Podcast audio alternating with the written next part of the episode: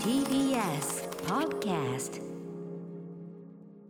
はい木曜日です。高止まり人生中ね。うないさんよろしくお願いします。絶賛高止まりしております。今日もよろしくお願いします。あの高止まりというワードね、はい。えー、なぎの時でしたっけね。そうですね。なぎ特集 NAGI なぎ特集はい。ねなぎな人生なぎ物語。なぎ物語。あれの特集の時に出たやつですけど、えー、以来ちょっとこの木曜日の時に高止まりという表現よく使うようになりましてですね、えー、ツイッターのねうないさんのつぶやきでもやっぱり高止まり人生について高らかにあのね何のあてもなく表に出て、コーヒーを飲んだ。うん、いいみたいな。最高。高止まっているという。高止まり、えー、高止まりという文脈を知らない人は非常に戸惑ったと言われるこのツイート、えー何かありましたか？って リプライが心来たん配です心配される始末、はい。うん、でも非常にいいねいっぱいついてこれはいやっぱりね共感者が多いんですよ、うんやっぱり何事もないというのがねあの多分歌丸さんはどちらかというと予定お休みがあるならば、ええ予定を入れたい。いやその予定を入れたいという気持ちを持ちながらのダミンのむさぼりですから。だじゃあこちら側か。こちらこちら。であの結果結果はその予定を立てずに近所をブラブラするみたいなところになること多いですよ。でやっぱそれが一番いいよねみたいな。でその時の、はい。なんか人生の充実感ってわかる。たまらなくないですか？あのふっとコーヒー飲んだりねまさにね、はい。するのとかね。わかりますわかります。なんか自分が物語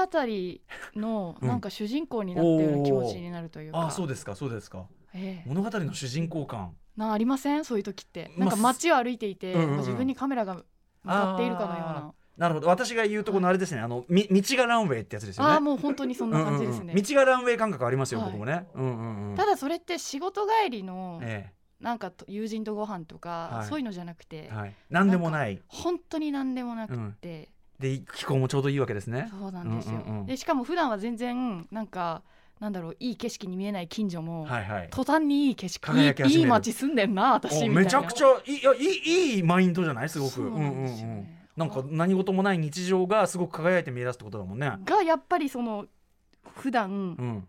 ひひひどい時は夕方まで寝てしまうようなええ休日の使い方をしている人間が午前中から起き、お風呂に入り、はいちょっと外出る余裕あるな。うんうん。うんまだ日が出てる、早起きは三問の得でしたねじゃあね。そうですね、んんん。やっぱり早起きは三問の時間違いない、うんおっしゃる通り。ちゃんちゃんと睡眠はとってた状態でのしかもね。そう睡眠とってない早起きは単なる苦行ですから。そうそうそうすると二度になつながるので、ええ二度目につながるそうですよ。よりな三時がね。しっかり寝たのにまだ午前。はいはいはい。これは日が出てるうちに外に出る余裕がある、うん。よしじゃあちょっとちょっと話題のラーメン屋さん行こうか。ラーメン食べる。もうすでに満足。いいですね。ラそしてそこからラーメンちゃんと美味しいわけですね。ラーメン美味しい。うん。そしてそこからふらりと雰囲気のいいカフェに入って。おこれはもう当てどなく。当てどなく。あなここ行こんなとったことこんないとこあるんんだ。うん。これで入る。かチャラン。うん。じゃらんじゃらんって。林家コンペッションじゃないんだから。チャランじゃないのよ。チャランって。でも本当にチャランってなりそうな、ちょっとレトロなね、雰囲気の。なるほどね。街のそのはい喫茶店に。じゃない。カランか、うん。カラン。カランですね。チャランじゃないから。カランですよね。うん。カランって感じでしかもまたなんだろう、うん。レコードをかけてるかのようなちょっとこう古めかしい音楽が流れてて。もうあれだ。マスターがコーヒー自分で手で入れてるやつだ。もう本当にその雰囲気あのコーヒーをこう入れるさコーヒーを入れるこの湯の 湯のこの入れのこの手スナップ。首をこう回して入れてるがこのそのスナッウィーンっていう電動じゃなくて、うん。こうねこうしっかりと。プやってますよやってますよ。金曜ロードショーのおじいさんがこうし何ですかえ 何ですか金曜映写機？映写機回してるかのように。うん。カタカタカタこういうねこういうこう感じのこだわりの手首を回手しながらのの字でラーメンも手首回してこうやってね麺切ってるしこっちも手首だようもうそんなね雰囲気の中んいいね時間を気にせず飲む、うん。ちょっと日が差し込んでくる。はい。うん。なんかこうなんですか隣に座ってるようなお客さんたちもええ。本当になんか素敵な人生を送っているんだろうなもうねもう人生の黄昏を味わってる皆さんが。人生の黄昏遠くを見る目で自分の人生を味わうかのようにコーヒーを味わいね。最ぼーっと宙を見つめている。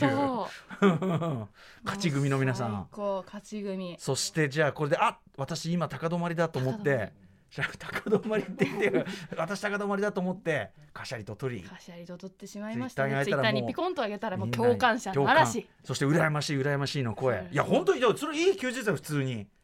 ねえ。いいじゃない。そういうことですよ。幸せってそういうことです。そういうこと何でもないようなことが、ねね。幸せだったとそうであえて節をつけずに言ったんですが幸せだったと思う。ね思ということですよね思いますだから下げて下げて下げてやっぱ心下げて。配になるだろこれ聞いたらみんな。やっぱ下げて下げて下げてうんうんうん。る方がはい。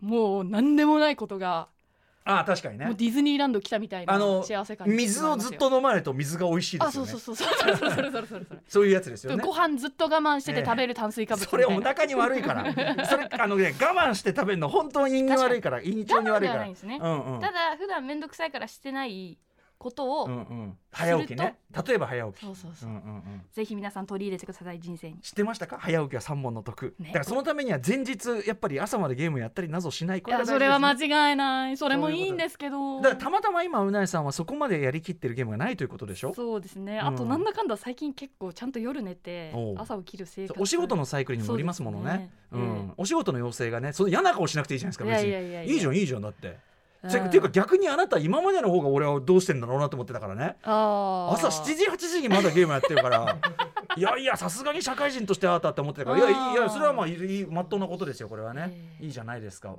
私はどうしてもちょっとね今ねあのねすぐ寝りゃいいものをどうしてもあのスナイパーやっちゃうんですよねスナイパーゴーストウォリアーコントラクト2ね中身はスナイパーエリートとかとほぼ同じ。ねでも、うん。宇多丸さんにとってそれが自分の気持ちを落ち着かせるためのルーティンになってるわけですもんね。本当にねそうなんです。もうだからもううん。瞑想だよね、ある意味ね、うん。もう瞑想瞑想、もうなんかそのゲームの中の事物にしかもう気にしてませんし、ね、気にするったって所詮はねああ AI 怒ってるあと。ああ赤マークついちゃった。あーあー怒ってる怒ってる、うんあーその一本道来るから。もうねこっちからもう来るとね。はいいらっしゃい。ターン。はい来た。ターン。ターンターンターン。黄金コース。ね。気持ちいいですね。気持ちいいです。よ本当に。きだあ全然バレずにミッションコンプリートイエーイ優秀なスナイパー。難易度最弱イエーイ。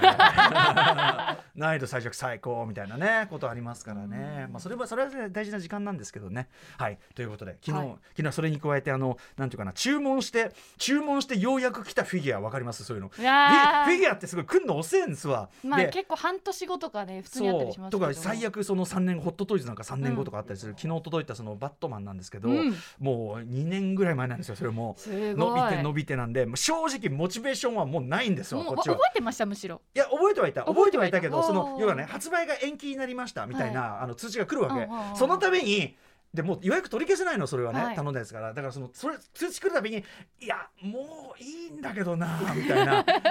あのーあと何年そう俺の。中ではもうそれいいんだけどなみたいになってんだけど、うん。でもいざ来たらねこれがやっぱり、うん「ダイクナイト・リターンズ」というね、フランク・ミラーアラン・ムーアのもう名作コミックの漫画のそうですね漫画の方ので、はい。あのそれとあボットマンのそのロロミンとのコンビでこれはやっぱ2セットをねこうセットするのがまあいや楽しくてねやっぱりね、うん、ついつい。でそこからのやっぱりあのスナイパーですから。これはいかんせん。ねうん、まあ夢の時間っちゃ夢の時間なんですがもう勢いね、えーそれでこう非常にこう若干寝不足の状態で私が今日何したのかというメールが来てるのでそうなんですよ。そのメールをあの番組始めてからはい。読んでいただきたいと思います。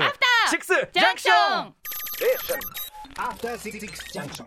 12月9日木曜日時刻は6時8分です。ラジオでお聞きの方もラジコでお聞きの方もこんばんは。TBS ラジオキーステーションにお送りしているカルチャーキュレーションプログラムアフターシックスジャンクション通称アトロクパーソナリティは私ラップグループライムスターのラッパー宇多丸です。今夜は TBS ラジオ第6スタジオに参上して出演しております。そして木曜パートナー TBS アナウンサーの宇内梨沙です。ということで今日、はい。私が、えー何をしてきたのかということ。宇多丸さんお仕事していたということなんですけれども、はいメールがいただいてるので。こんなメッセージ届いております。ラジオネームネギトロールさん。宇多丸さん宇内さんこんばんは。こんばんは。ウィーケンドシャッフルから聞きつ聞き続けて今回初めてメールさせていただきます。私は現在大学4年生なんですがいつも通り講義を受けようとズームを開くとそこには見知った顔がそう我らが歌丸師匠です。恐縮でございます。以前番組にも登場された川原教授の言語学特集という講義のゲストスピーカーとして歌丸さんが来ていただいたということなんですね。ねはい。ちなみに9月23日木曜日音声学者の目線でポケモンと日本語ラップを楽しむ特集で川原えーさんにお越しいただきました。はい、はい、川原さんねおお世話になりました。はい。えー毎日聞いている声に見知ったお顔が自分の講義画面にズームに映っているのはとても不思議な感じでしたしかし講義も内容もすべて歌丸先生と叫びたくなるほどいつも通りキレキレで日本語ラップがどのようにシーンに受け入れられたかという話から外国語の曲が前世のクラブシーンでどのように戦ってきたかまでどれも歌丸師匠にしか話せないものばかりで、えー一ヒップホップヘッズとしてとても胸が熱くなありました。また最後に自分の研究についての質問に答えていただけたのも本当に嬉しかったです。その質問というのがヒップホップにおけるゲーム音楽のサンプリンググについての研究で、えー生音でのラップと電子音でのラップの違いについてという質問だったということですね、えー参考にして研究に生かします。コロナ続きの大学生活の中最後の最後に一番いい思い出思い出ができました。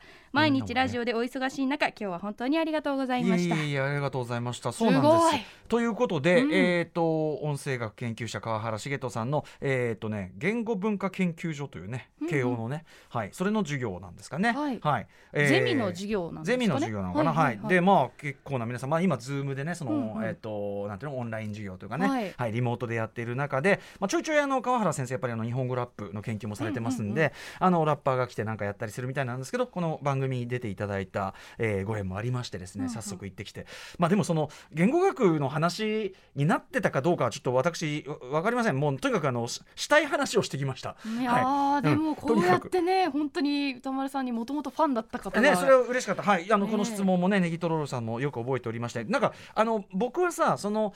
打ち込みのビートと生演奏の。とでバックでやるのとラップの違いかと理解しちゃったんだけど今このメール読んでたら、そうじゃなくて音色の話かね生音と電子音っていうかその生演奏音と電子音って音の違いの話だったのか。だとしたらすいませんなんか全然とんちんかんな回答をしてしまったのかもしれんと今今はたと気づきました、えーそれの答えは、えー別に違いはありません。あないんですね。はい。えあのー多分ないと思う。まあもちろんその音程とかのねそのあれにはよると思いますけど、うん。その演奏の元の音の音色の違いというのは関係ないと思うんでそっちの質問じゃないのかもしれません、まあ、それはちょっと置いときましょう、えーなんかそのなんていうの川原さんねお越しいただいた時に日本語ラップのそのライミングであるとかっていうのを、まあ、言語学的にねすごいあの分析していただいて、うん。いや嬉しいななんて話してましたけど僕が今日まあおにした話は主にまああのラップ詩入門でしたっけ？あの NHK で出したやつ、あれの本というかあれの放送とかでもやった内容とは多少重なるんですけど、僕は僕の要するにプレイヤーというかその自分で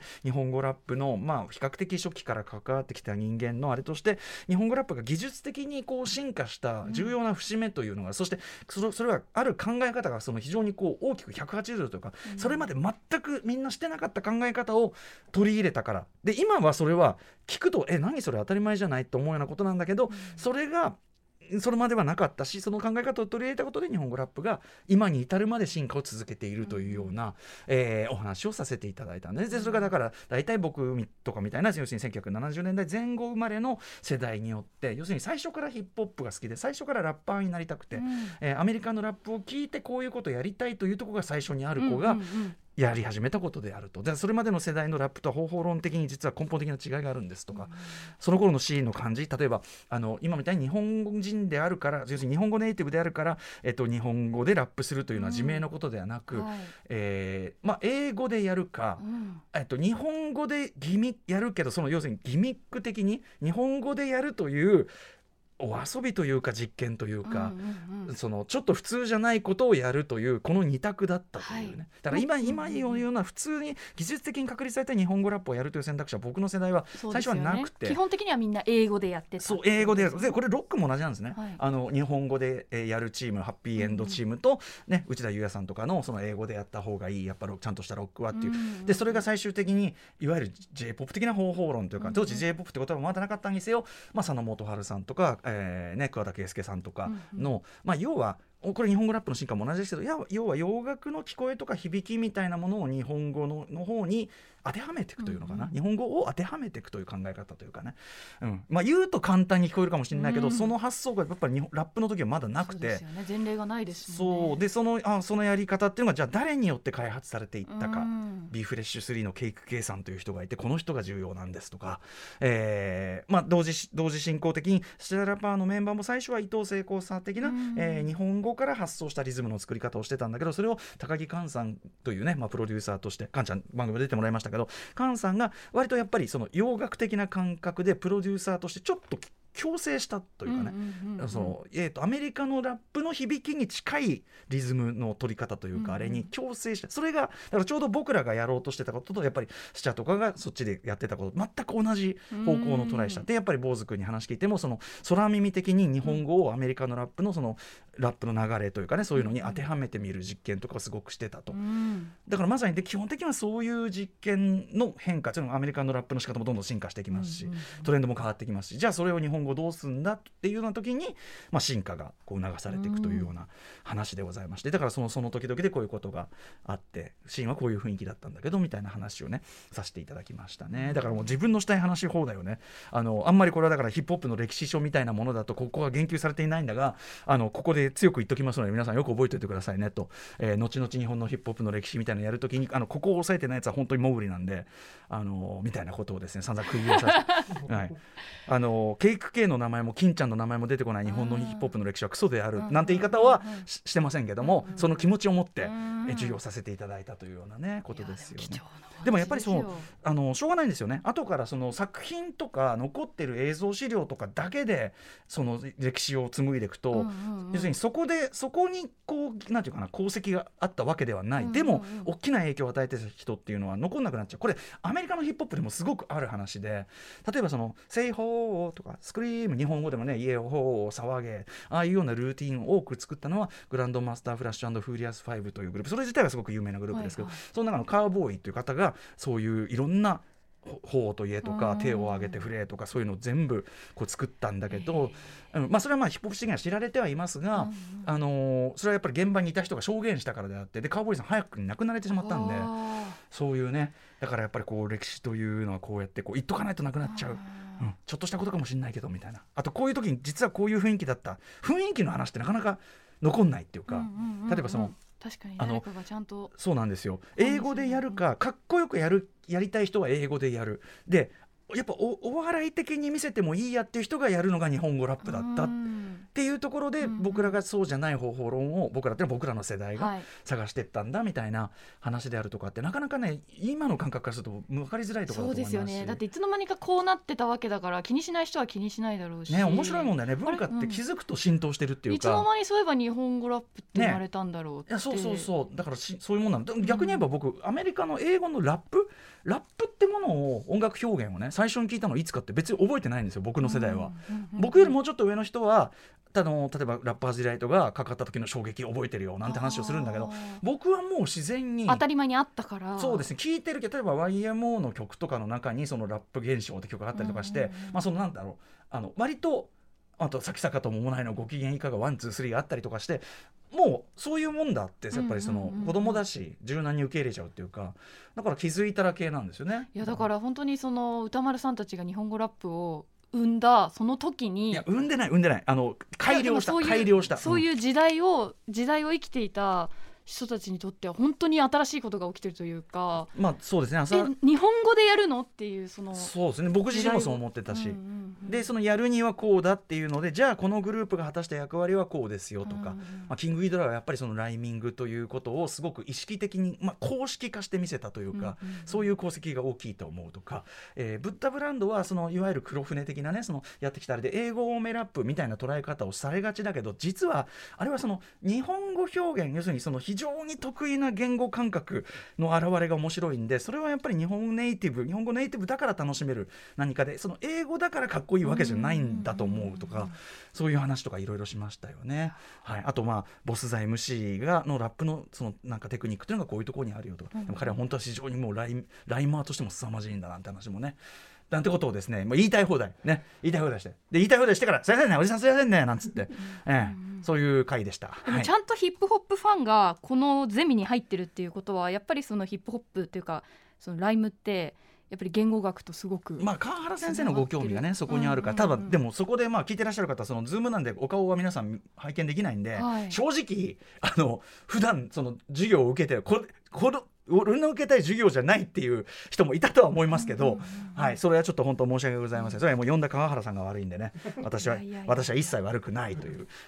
でも本当ネギトロールさんにとってはとんでもない とんでもない一日だったと思いますよ、いやでもすごく僕もあの楽しかったですし、うん。あの皆さんもしあの嫌じゃなければまた読んでないという感じでございました、はい。そんな感じでさまざまなお城を発見して紹介するカルチャーキュレーションプログラムアフターシックスジャンクション今夜のメニュー紹介です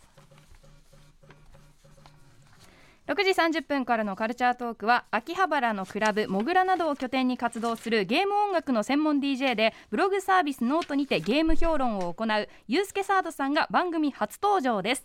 2021年ベストインディーゲームについて伺います。そして、えー7時からは日帰りでライブや DJ プレイをお送りする音楽コーナーライブディレクト。今夜のアーティストはこちら。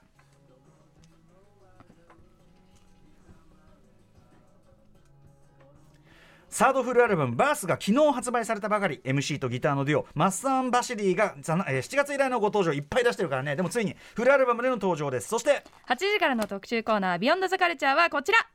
現役 DJ が選ぶ2021年フロアを彩ったベスト j p o p はこれだ特集はい、えー、ということでまあベスト j p o p って言ってもですね、うん。まあ、どうやって選ぶんだって基準それぞれですよね、うんうん。売れた曲が偉い、まあ、こういうことも当然あるでしょうし、うん、なんていうかな、まあ、いろんな選び方あると思うんですけど、うん。今回はですねやはり、えーダンスフロアで映える曲というか現役 DJ です要するに実際にお客たちに向けて曲をかける、でそうするとお客が盛り上がったり踊ったりするかどうかという本当にうん実際に使える曲かどうかって非常にシビアな世界なんですね。ででなおかつ DJ は新しい曲常に持ってますから一番いい曲知ってるのはやっぱり DJ なんですよ。うんうん。あちなみに今日のその慶応の授業でも、はいはい。あのクラブで日本語の曲がかかるっていうことは基本的にはあの申し訳ないターズ我々今日も関係しますが、活動とかするまでは結構タブーだったっていうか。あの日本語の曲かけたりあとうんそれこそ流行ってない時は日本語ラップラップすると怒られたんですから。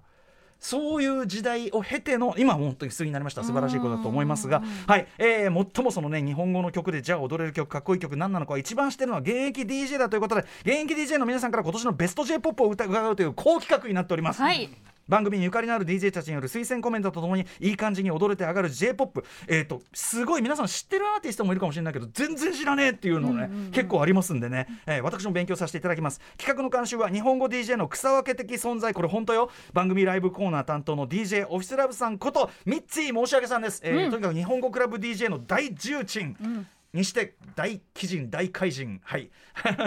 ミッチーさん。はいミッチーさんも選曲していただきミッますチーさんさっきアイスのジャンボ食べてましたアイスのジャンボ。ジャンボ食べてさすました。さすがです。いるって言われました。え？あジャンボがあるって言ったら半分食べるってミッチーさんに言われました優しい。